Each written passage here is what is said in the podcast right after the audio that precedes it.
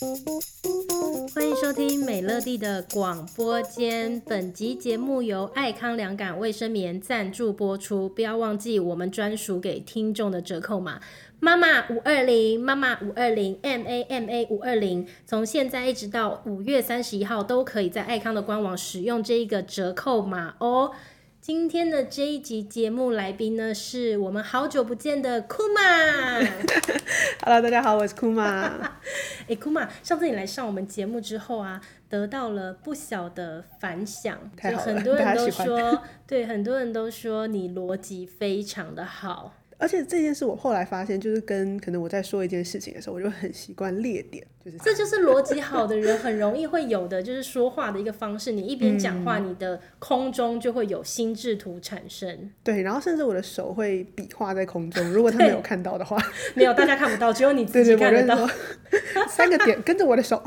但是我觉得你上完那集节目之后，会有这么多的听众说，哇，学到很多东西。也有一种可能是我们自己频道要检讨啦，就是我们来了这么多的来宾。只有你一位是让大家觉得有学到东西的，不敢这么说，不敢这么说。甚至我之前在呃听那个美乐的 podcast 的时候嘞，嗯、因为同时可能会有四位来宾一起讲，嗯、然后我有时候听到后面的时候，我就必须按暂停休息一下，因为我无法组织大家到底在讲什么东西，因为我抓不出重点。欸、这个会不会也是逻辑好的人会很辛苦的地方？你可能会很想要听懂所有事情，但是你知道听懂你就很需要补前补后，然后补这个脉络，嗯、像这样子。所以你们。在嗯，就是吸收资讯的时候，你们是不是会很习惯的一边吸收，然后就一边画组织图？我会，就例如说，其实像在会议中，或是有人跟我讲话的时候，嗯、我就会一直就是我写在纸上的东西，基本上都不会是画，而是几个点，然后画成圆圈，所以它导到哪里，它又导去哪，所以现在要找的是哪三个事情？哎、欸，那我问你，你有没有一个困扰，就是？嗯当你在阅读文章的时候，你也会一边阅读，然后一边在脑海中必须要有画面，因为我有发现我自己也会这样，然后会导致于我阅读故事的时候会读得非常慢。嗯、好比我非常的常在呃网络上面看鬼故事，然后这个时候呢，因为通常人家分享他的经验嘛，他就会先讲这个场景，比如说啊，我曾经在一个租屋的地方遇到什么事。哎，各位听众不要怕哦，这集没有要讲鬼故事，因为之前那个我们有一些节目有几集不小心的讲到鬼故事，然后后来就有听众就说，哎，以后如果这集有一点要讲鬼故事的话，可不可以先提醒一下大家？理解理解，大家不要害怕。我只是要讲说，我有一点困扰，就是说，当我比如说在看类似像这样的故事的时候，他们可能会先说，哦，当年我在台南租了一个租屋，然后它是这样子，它是一栋透天，然后它里面的格局是什么什么，他就用文字去叙述，嗯、然后我就会一边阅读，一边在脑海中画他的那个平面图，然后我就发现我会读的很慢，因为我必须要先理解那个人写的，哦，那是怎么样，哪边有窗户，那他整个房子的采光是如何，我要先有那个画面，我才可以进入他等一下要讲的故事情境。我觉得这好像比较特别，就是因为美乐刚刚讲的其实比较跟空间感相关，嗯，所以对我来说，我可能空间感没那么好，所以我不太会，我不太会画那个平面图出来，嗯，但是我读文章的时候倒是会，就是我可能看完两页之后，我会把那个书本拿得远远的，然后再重新浏览那每个段落，嗯、就嗯起承转合，哦、所以现在结论是什么？这样会活得太累了，我会活得需要去检查一些事情。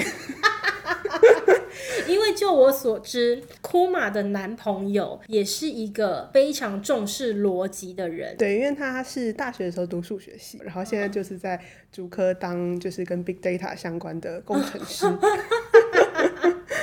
OK，所以这很特别，就是两个人都是这么重视逻辑的。对我很好奇你们的生活会发生什么事。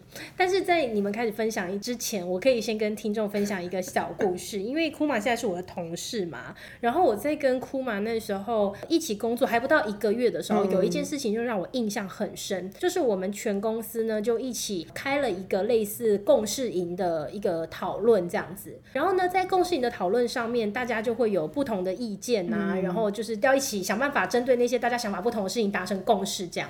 然后在这当中呢，可能呃有某一件事情我的想法是这样，但是另外一个人他的想法跟我是不同的，所以呢我们就有一个小小的一个辩论。然后后来到这个会议结束之后呢，我就问库玛说：“哎，库玛，我想要听听看你刚刚在听这整件事情的时候，会不会我自己也有一些盲点？就是我想要寻求，就是库玛他是怎么想这件事的？结果库玛也很酷，你还记不记得你那那个时候就是回应我说？哦，不会啊，其实我是一个逻辑取胜的人，只要你们讲的话是有逻辑的，我觉得这不会有什么舒服与不舒服的问题。然后我当时就想说，哦，原来是这样啊，因为我那时候跟 库玛一起工作还没有到一个月，但这件事情我印象很深，就是、嗯、OK，其实因为之前我们在工作上面的时候，有时候往往都会发生一种情形是说，呃，比如说今天这个人提案了，然后你觉得他的案子里面可能有哪些他没看到盲点，但是你讲出来的时候，你会担心对方会不会不舒服，嗯、因为毕竟那是他的提案。可是后来库玛给了我一个很大的学习，就是说，其实我们不需要去惧怕。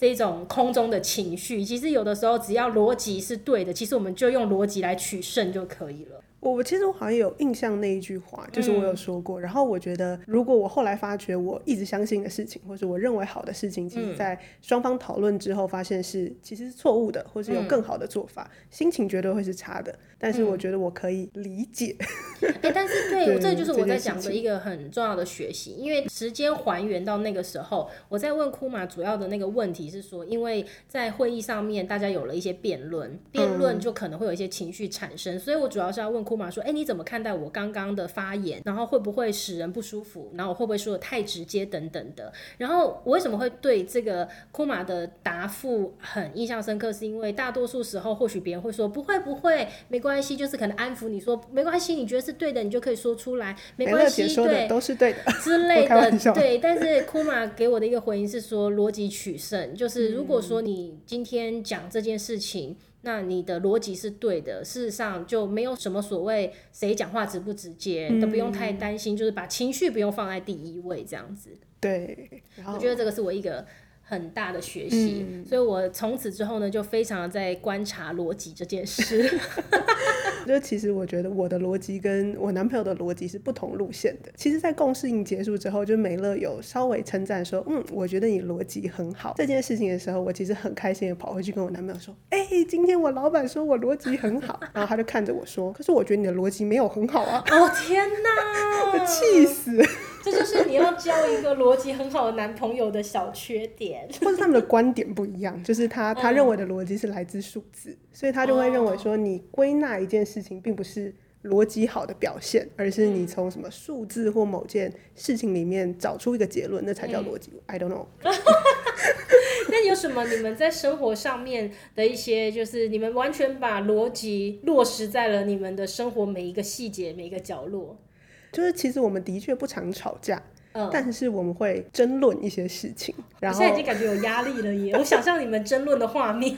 可是我们争论的画面是就是很理性，就是我们目前在一起大概刚满两年半吧，嗯，然后我们从来没有什么对对方大吼，然后或者说恐吓，就是在一些之前的故事里面拿刀子拿什么。在之前的故事里面的的这些事情，我们都会是我理解你的想法，但是哦，举出三个三三个反例，然后他说，可是我不认为这件事情。哦，哎，吵架没有办法，我觉得情侣之间吵架不能吵逻辑啦，因为因为可是我必须承认，我到后面的时候，我也会说，嗯，我觉得你的态度也有点问题，就是到后面我发现自己的理论基础有点站不住脚，你慌了，你开始吵情绪了，对，我就会开始带入一些情绪，就还是会。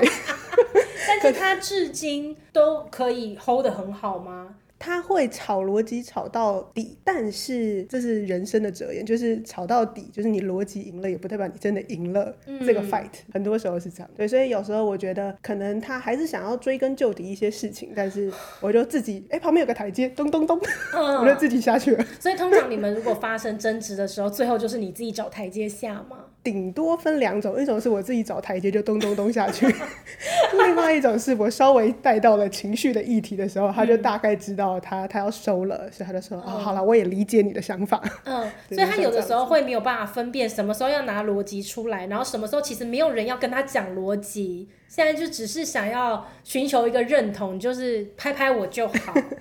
我觉得这可能也跟我的开头句有关，因为我开头句可能是有点像是我想要跟他讨论一件事，所以他就说、哦、你自己用讨论作为起手式。对，所以他就说你要讨论，我就跟你讨论。Oh my god！然后影碟我就说，我才不是要讨论。他就说，那你应该要开头跟我说，我现在需要的是什么？哦、这很烦呢。那你要讲清楚，对他才能提供相关的服务。哎、欸，但是我觉得这可以给男性听众们一个不小的学习，哎、嗯，就是他们常常会不知道说我的女朋友到底是要我怎样，嗯，会不会就是因为他们在一开始的时候就以为女生真的是想要寻求他的帮助，想要请他帮忙解决某个问题，但是殊不知根本没有，我们没有想要解决任何问题，我们只是想要说出来。我觉得我可以理，你看你又来了，你又来了，你要理解什么事？我没有要你理解任何事。就我觉得我可以理解这个现象，但是的确，就像是你说我的个性上，我好像也是有人跟我分享烦恼的时候，我会说，那我们一起来解决这件事情。OK，就是我们要的目标是解决问题。我觉得是因为我们的设定已经被设定成，呃，问题来了我们就解决，问题来了我们就解决，就是很理性嘛。我们我们在生活里面，然后包括工作上，已经有太大部分的，比如百分之九十吧，我们都是用来被设定成要解决问题的人。对。所以，我们习惯性的在有些人可能只是想要讲情绪啊，或者是没有，你不需要帮我想任何烦恼，我讲完就没事了。其实你只要出一个耳朵，就是在帮我解决问题了。理解理解。然后可能我们没有办法那么快的 get 到。对，因为我前阵子我有个朋友才在跟我分享，因为他刚离职，嗯，然后但是因为他很优秀，所以他也有很多不同的机会。所以那时候正常朋友跟朋友之间聊这个话题，可能也只是想听听看你的想法，嗯。但是我听完他的所有，就是他有，例如说手头上有五个不同的机会的时候，我就说，呃，我可以跟你分享，就是我认为有三个在转职你必须要走的原则。然后讲完这三个原则之后，我就说，所以我们把这五个工作拿来分析一下。嗯，第一个工作它违反了一跟二的原则，所以你可以 pass 掉。所以现在就只剩下四跟五的工作要选择。嗯，哎、欸，那我问你，你讲完之后，你的朋友是什么反应？我朋友就，嗯，你说的是蛮有道理的啦。可是你是不是会在讲到中间，或者是说全部讲完之后，再回想的时候，觉得啊，我刚刚应该留一些空间让他说一下话之类的？有时候会，因为我会觉得我自己有点太先入为主，或是你觉得真的是苦口婆心嘛，就你好希望你把你得到的东西都分享给他。对对对。对，但是。这又回来了，就是你很逻辑的去解决这件事情，不代表是最好的，嗯、而是你应该要先，例如说照顾对方的心情，对，让他知道他是肯定的。因为我也很常会发生这种情形，就是可能老朋友之间在聊天，然后也许对方就说啊，最近工作上啊什么什么什么什么问题，然后我就会立刻雷达就会开始响起来，我就会想啊。OK，好，那没关系。我跟你讲，你现在遇到这个问题呢，我们以前也有遇过。我告诉你，你不要慌张，你现在可以怎么做？怎么做？怎么做？你就会把所有的解决办法全部都给他，嗯、然后你发现你自己讲完的时候，已经四十分钟过去了。对，只是他做一个 PowerPoint 给他，做一个 summary。对，然后我就会想说啊，真后悔，就会有点懊恼说，啊，说不定其实人家没有想要。对，也不是没有想要解决，就是或许这一次的资讯量实在太大，他也消化不了。嗯、真的，就我常常也是会不小心这样子。我可是我每次这样的时候，我就会回来检讨，说下次是不是应该要用什么样的方式先 确认对方到底要的事情是什么。那在你们生活当中呢？你说男朋友现在他想清楚，知道其实你跟他对话的时候，你要的是什么？我觉得好像有点难，因为因为他的立场就是对他而言，他可以提供各种服务。例如说，你现在要的事情是安慰，你现在要的事情是什么？但他期待我可以得到一个非常明确的告知。就例如说，OK，今天这个对话，我只要的单纯只是你的附和，我只要什么？就他他觉得我应该要传递这个讯息给他，他才知道怎么接招，而不是要他猜出我现在要什么。所以你的意思是说，他希望往后你们假设你现在就是一个情绪的。抱怨，你在开头就要告诉他说：“我现在非常需要得到你的附和。”然后你再开始讲发生了什么事。然后如果你是要解决问题，我现在非常需要你提供我几个解法。他期待我做到这件事，但是我就觉得这件事很荒谬，所以我们并并没有解决这个状况。我们就持续遇到问题的时候，有没有有没有一些什么例子？你们在生活上面实际上吵架的例子？就是我们之前有一个很智障的吵架经验，嗯、反正这一切的噪音就是酸辣汤，酸辣汤，真的真的就是酸辣汤。反正就是那天晚上，我们就是晚餐就是有酸辣汤嘛，还有一些锅碗瓢盆。可是就是因为那个，我记得他刚好是什么四天连假之前的那个礼拜五，所以。啊、呃，我们就好像弄得很晚呐、啊，然后十二点半我就不小心在那个沙发上睡着，嗯、然后那时候沙发上起来的时候，已经大概已经半夜，嗯、然后就是我还有衣服要晒，然后还有碗要洗，然后我就心情对很堵烂，而且这件事情是不能放的。酸辣汤就不是那么重要了。对，然后反正那时候他就咚咚咚下来，然后他就说：“哎、欸，我们还有很多事情要做。”我就说：“好，那我们来分工，你去洗碗，我来晒衣服，Go。”嗯，这样我们就立刻开工。然后那时候他就咚咚咚走到那个厨房的时候，就看到那个还剩下大概一碗的酸辣汤的量，他就问我说：“哎、欸，这个酸辣汤要怎么办？”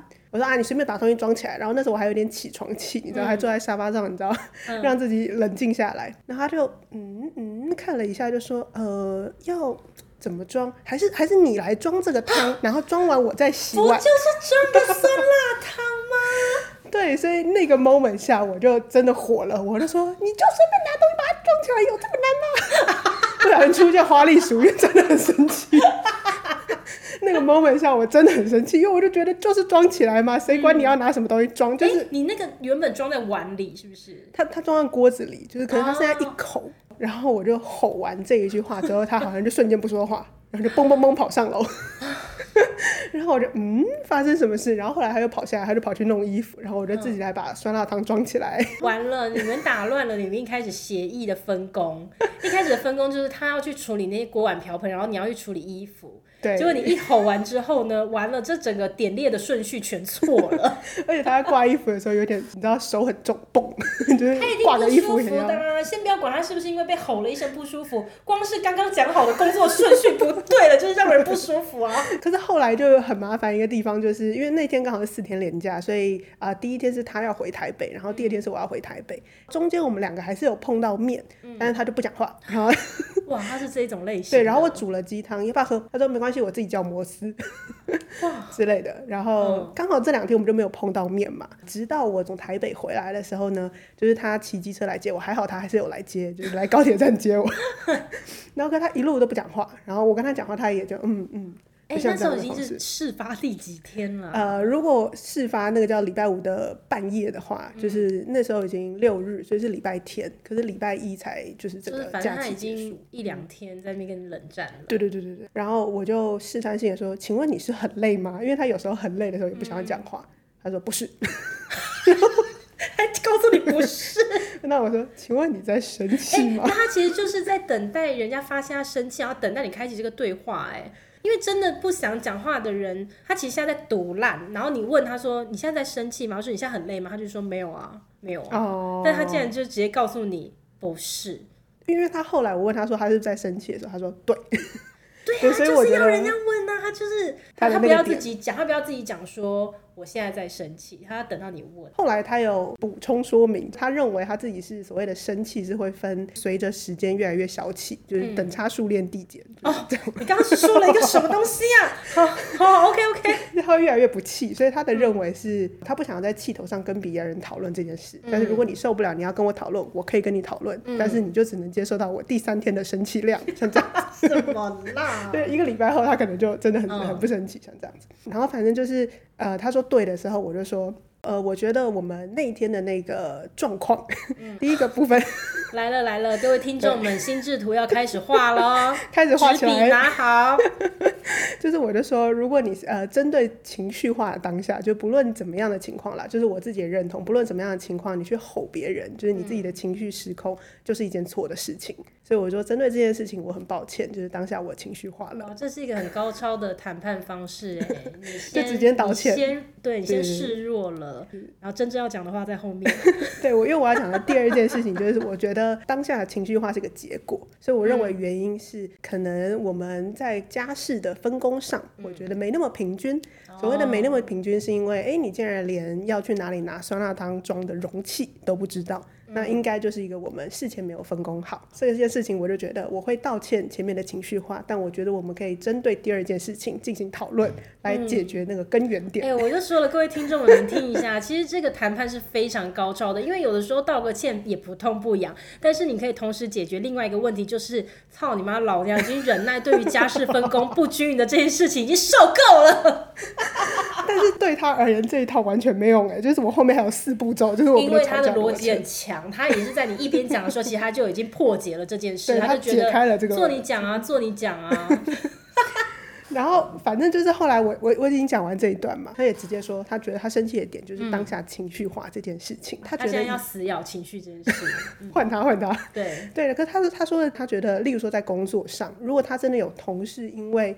双方还在所谓的对焦彼此的需求，嗯，就酸辣汤是一个彼此需求的对焦嘛，还在对焦这件事情，然后就突然情绪化，他觉得没办法接受，因为他觉得只有没有逻辑跟理性的人才会用情绪化方式来解决这件事情。可是他必须接受世界上就是有很多没有逻辑跟理性的人啊，那怎么办？可是我觉得他可以选择他身边的人，例如说他工作的环境，oh, okay. 他的伴侣，他想要选择。哎，也是啦，也是。对对对，他觉得他很生气的点是这个。然后他要问的事情是为什么我当下会情绪化来解决这件事情？因为他觉得这个 action 是一个不理性的事嘛，所以他要追根究底，你为什么这么做？天哪！如果我老公也要用这种方式，就是说在我们的生活当中去注入一句“你为什么要选择用情绪化来表现，或者是用情绪来解决？”嗯，那这这一句话啊，可能会塞满我们整个生活。哎，你每一天都会在家里面听到他问十次说：“为什么这件事情你要用情绪来解决？” 我天哪！哎，这招很狠呢。你说他。要追根究底讨论这件事情。对呀、啊，因为就是事实上已经发生了嘛。嗯、然后其实有的时候情绪，只要保有理性的人都知道，用情绪解决问题是不好的，而且是没有办法达到你的目标。对，那更何况他一定知道你也是一个这样子的人，但你那天选择用了情绪，那势必可能有的时候你真的他已经不在一个理性你可以控制的范围。好比你现在就是起床气，对，好比你现在真的对你就是各方面的原因，就是情绪。他现在已经凌驾在理性之上了，对，他反正他已经发生了，嗯，又何必要再回头去说？来，我们用理性来讨论这件事情，你为什么要用情绪解决？我觉得他他很高超。你高超，但他比你更高超。而且而且后来我还很认真跟他分析，哦，就是他问了这个 question，我们没有收到这个 question，我没有继续讨论下去。就是我就稍微分享一下原生家庭的，OK，你掉他洞里了。没有，因为我就说，因为可能在我家，就是我爸是狮子座，然后我是母羊座，所以我们就是有点火爆。所以就是我跟我爸有时候就是在我们家突然大吼一声，然后就是吼完之后，你其实就没事了。就是可能在我原本的家庭，这件事情就是会发生。大部分我可以理性。但少部分我可以偶尔用情绪化的方式来解决这件事情，嗯，所以我就跟他分析了一下原生家庭的这个部分，然后我就说，对，所以如果你真的要追根究底问为什么，那可能是这个原因。然后他还是就堵着那个脸呢，我就说不是，我觉得不是。然后换我满头问号，就嗯，好，他觉得不是，那他觉得什么？他觉得我当下情绪化的这件事情是一件无理取闹的事。就是起床气而已呀、啊。然后他就说：“我必须承认这件事情是无理取闹的。”他说：“如果你都是用理由解释这个状况，你下次还是会情绪化，因为你就会再找下一个理由。” OK，那我们现在就是承认我们就是无理取闹。然后呢，我现在承认我是无理取闹，就能够让我下一次不再无理取闹吗？我我后面我也懵了，你知道吗？就是 我真的满头问号，打乱你的逻辑耶。对，因为我我自己这个这个当下就是我找不到任何台阶，就这样放眼望去，台阶在哪？找不到台阶下。不是啊，因为他说你不能用理由来掩盖。那难道我们承认无理取闹，我下一次就不会无理取闹吗？可能还是会，但你就说你上次已经无理取闹喽 之类的啦。就是，可是我觉得他说的其实某种程度上也是真的，可能就是因为我太习惯帮自己找背后的理由，所以我会觉得我做的。欸不对，这个地方我就要站一下了。就是如果说假设你那一次的情绪化真的背后有一些积累的话，难道它不值得被拿出来摊开来拆解吗？它需要被拆解，但是这是分开的。就是我还是必须承认，就是我无理取闹、情绪化。No，你没有无理取闹。有的时候，我们每一个人要了解自己都不是那么容易的事情，对，甚至我们都要花一定程度的心力去观察自己还好吗？为什么会这样讲？就是说，像我们身处在呃不小的工作环境当中，你真的要足够的照顾你自己的心灵，嗯，你每天都要观察说自己还好吗？自己 OK 吗？因为一个不小心，你有的时候会突然回头发现，原来我这段时间积累了这么多。呃，其实他等待某一天爆发，所以我们要非常照顾自己的心灵。嗯。你没有去排解那些东西，也许是不公平也好，或者是呃，你可能你这件事情是不舒服的，两个人的相处这件事情是不舒服的，或者是怎么样，那些东西积累起来，其实它最后就会成为情绪。然后你一个不小心没有去注意到它的时候，有一天那个情绪就会爆发。我我好像懂意思，就是可以这么想吗？就是世界上所有乍看无理取闹的事情背后都有一个理由，一定的，一定的。所以其实是我自己已经跳到最后一步了。就是乍看之下是无理取闹，但我自己已经分析，不论是原生家庭，所以我说他打乱了你的逻辑啊，因为只是光承认无理取闹这件事情，他没有解决任何问题，反而应该说去了解说，那你那天为什么要生气？我想真的了解一下，那先听听你怎么分析这事情，因为我觉得是不是理由听得出来。嗯，如果只是想要为自己乱发脾气而开脱，听得出来。可是如果说像假设你讲出说，或许是在那个当下我才发现，可能前面我自己都没有照顾到自己的心灵，我在那个当下才发现说，原来呃，当我现在真的想休息五分钟的时候。但这个家事，比如说碗盘放在什么地方，长期只有我一个人知道。对。然后这件事情，其实在我内心很深很深很深的地方，是我觉得我也希望你可以帮我分担，但是因为平常不觉得他是他有什么，直到那一刻你想多休息那五分钟、嗯、都由不得你休息的时候，突然之间就嘣爆发出来了。那甚至可能是你在情绪出来的当下，你才知道这件事的。对。那那个情绪出来，其实还有意义啊。嗯。我们应该要扭转回来的。今天回家再跟他吵。哎、欸，那个两个月前我们发生的那个事情，我现在他妈的想通了。来，你坐下来讲，你觉得我那天发那个情绪，我不值得发吗？它是有必要发生的，而且它有意义。首先，一二三四，而且我还我我决定我都还要做一个 PowerPoint，把我们吵的过程整理起来。哎、欸，怎么样？我帮你拆解了这件事耶。其实我觉得蛮合理的，就是现在很合理呀、啊。那他当时就是你突然懵了，然后找不到台阶的时候，你就买单这件事情了，就是承认 OK，我就。就是无理取闹，没有，我是问他说：“好，那我承认我无理取闹，我们下一步是什么？” 那他讲得出下一步吗？我好像也忘了，他好像就说他理解了，或者他知道了，反正就是有点、oh. 有点尴尬的结束了这件事情。可是我在想，我也可以理解，他每个人都有一些很神秘的小地雷，可能有点像爱面子，或是他真的很介意别人情绪化、嗯。那可能只是经过这次事情，也不是空手而归，就是我知道了他有这些小地雷，就以后避开他。你没有空手而归，但是他空手而归了。但是我到底要人家怎样？没有，就是大家大家交流啊，因为你可能 OK，你看你这个事情你要尝试的理解，所以你理出了一个东西是，或许他的小地雷是他没有办法面对别人突然之间暴怒，对，那他为什么没有办法面对别人突然之间暴怒？可能哎、欸，也有一些其他的原因，然后这个就会是你这一次在你们这个相处的过程当中你的一个收获。嗯，那我觉得如果他也可以同时理解你在暴怒的那个当下背后有一些原因的话，那我觉得这个事件发生的实在太有意义了，你们两个人。人又更理解了对方，了解对方背后思维的脉络。Oh my god！其实也不用这么复杂。对，对对，可是我我觉得，如果每一次吵架，真的能都都能带走一些东西是，是那才有意义啊！不然为什么要一直空吵，浪费时间，生命都浪费在无意义的吵架上面？嗯、而且，OK，这这就是我们的问题。你看，连吵架都要找意义，有没有？每一场架吵完之后都要做一份报告出来。我在这一次的架里面学 到了一二三四，然后还有一之一、二之三，还列一套，请参考附录。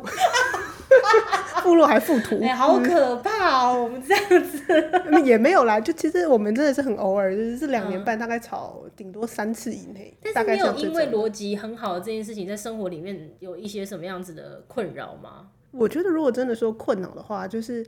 我可能有时候会很想把一些东西想懂，可是你其实你想不懂，或是其实就有点像是刚刚，你其实知道每次往下挖都可以再挖出一些东西，嗯、但太认真了，是吧？对，太认真了。可是这世界上本来就不应该这么认真，是吧？就是我我是说，这是、嗯、我当然一定会跟你说是啊，但你刚刚那句话要不要回去跟你男朋友讲一下？是吧？你今天就回去跟他说，其实很多事情不用这么认真，是吧？对啊，就是你吵到最后，你真的很拨开所有事情看清楚，不论是社会上的事件，或是你旁边那个人，其实都没有好处哎、欸，就是、没有，因为有的时候，哎、欸，你不觉得吗？即便是像你逻辑这么好，有些时候你应该也只是想要讨个拍吧？是啦，有时候你有没有看过《奇葩说》有一段影片？嗯，臧鸿飞讲的，好像有，就是。我在跟你讲完这个故事的时候，对，你还记不记得那个影片里面说什么？我跟大家分享一下，大家也可以自己去 YouTube 找一下那个影片，嗯、就是《奇葩说》这个节目里面的这个藏鸿飞曾经在一个辩题里面，他要讲一段话，就是男生跟女生吵架到底谁要先认错这样、嗯，然后他自己是持着男男方要先认错，然后他是这么讲，他一直是说吵不过。他说：“为什么吵不过呢？”他说：“因为他自己也是一个非常重视逻辑的人，然后他跟他女朋友非常能吵，他们最长可以马拉松式，可能吵十二个小时，吵不会停的那一种。所以他说有一次呢，他终于抓到他女朋友跟他吵架的时候有一个逻辑漏洞，他就觉得啊，实在是太好了，所以呢，他就跟他女朋友讲说：‘来，你这个事情第一点怎么样？第二点怎么样？第三点怎么样？第四点怎么样？’全部讲完之后，他女朋友只回他一句：‘你为什么吼我啊？’ 对，哎，他也懵了，他想说。”哎，莫名其妙，刚刚你在跟我吵逻辑，现在换我跟你吵逻辑的时候，结果你跟我吵情绪了。对，大概就是这样。他就说其实是吵不过，那、嗯、不如男生先道歉好了。就有台阶就该下。对，更好笑的是，他就说他的女朋友就跟他说：“那你为什么吼我啊？”然后接着就跟他讲说：“好啊，你现在这样子吼我，对不对？你想一下，你怎么不想你追我的那个时候是怎么样啊？哈，那你你今天这样子骂我，那我们未来还怎么过啊？什么就开始这个时间轴整个摊开，从以前讲到未来，全部都在吵情绪。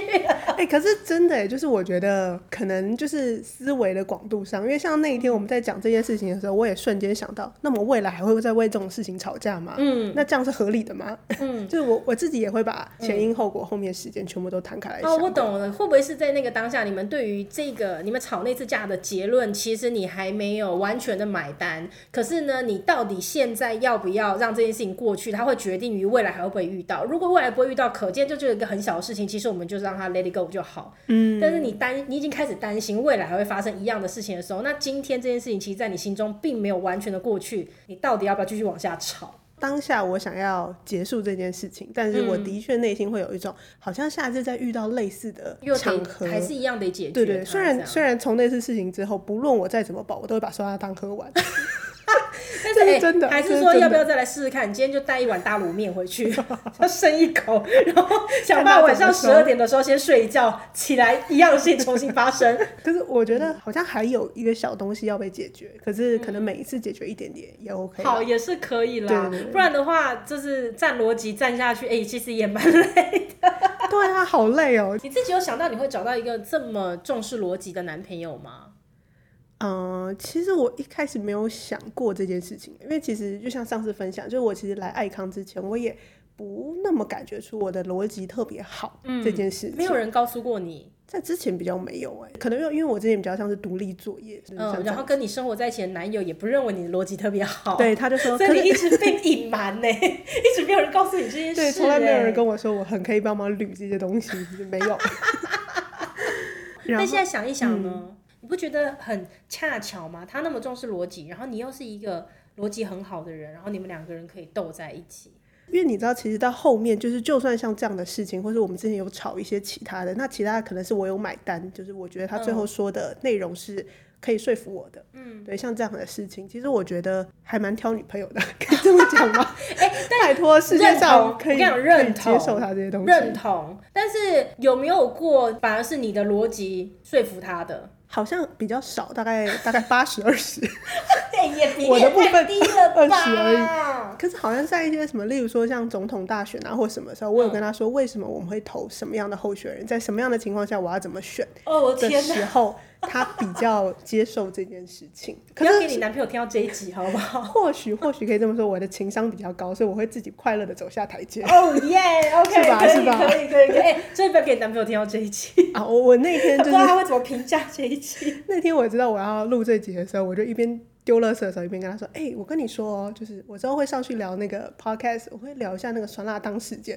然后他自己笑了一下，对吧？他自己也觉得 逻辑有点问题。就是虽然最后，因为我后来我跟一些我的男生朋友聊，嗯、他们就说，的确有时候男生可能会下意识的用逻辑来帮自己说话，就是用逻辑来包装这件事情啊。对对对对对，他也有可能只是因为他其实，在当下他已经。生气了嘛？嗯、所以他开始甩态一些，就是想要跟你冷战。然后两天之后换他自己也找不到台阶，他不知道怎么再重新跟你开启对话，嗯、所以他只好再回头去面对那一天的事情，然后想办法用逻辑来包装啊。可是后来到这个时候，我也会觉得，所谓事情追根究底，到后面其实也不一定好。所以你看，现在你把事情剖成那么详细的样子，有解决为什么酸辣汤要放进哪里这个问题吗？没有，欸、没有啊，就是你要知道碗放在什么地方，你要知道那些容器放在什么地方。啊！是，他现在知道了。好，OK，他知道了就好了。那也祝你们之后的生活都可以幸福美满。希望希望。然后呢，哎，炒逻辑呢，我也希望我们的库玛下次可以炒赢一次。希望希望，我还有二十 percent 会赢啦，就是平常的时候。好了，OK，今天非常的开心，可以邀请到库玛。库玛要不要宣传一下你的 podcast 频道？好，那我的 podcast 频道的话是库玛深夜日记。库玛深夜日记。那我自己会在上面分享一些我自己的观点，就例如说酸辣汤事情，其实原本也会被放上我的 podcast，只是到后来我就觉得，就是我甚至把它画成一张流程图，但后来我觉得没有，我觉得那那个反正还不是重点，重点是我要先帮所有的听众敲完一下，就是可不可以请库玛的频道频繁一点的更新？我们等一集等的很辛苦。我上一次大概四月初吧，就是 一一个月过去了，月好，真的月更太久了，好不好？希望你可以多帮我们，就是造福一下我们听众，我们真的期待你一直更新很久了。OK，今天非常的开心邀请到库玛，如果还喜欢今天这集节目，希望占用大家一分钟的时间在节目下方帮我们按下五颗星。然后，如果对于酸辣汤事件有什么样子的看法跟观点呢，也欢迎留在评论让我们知道。我们就下次见喽，拜拜，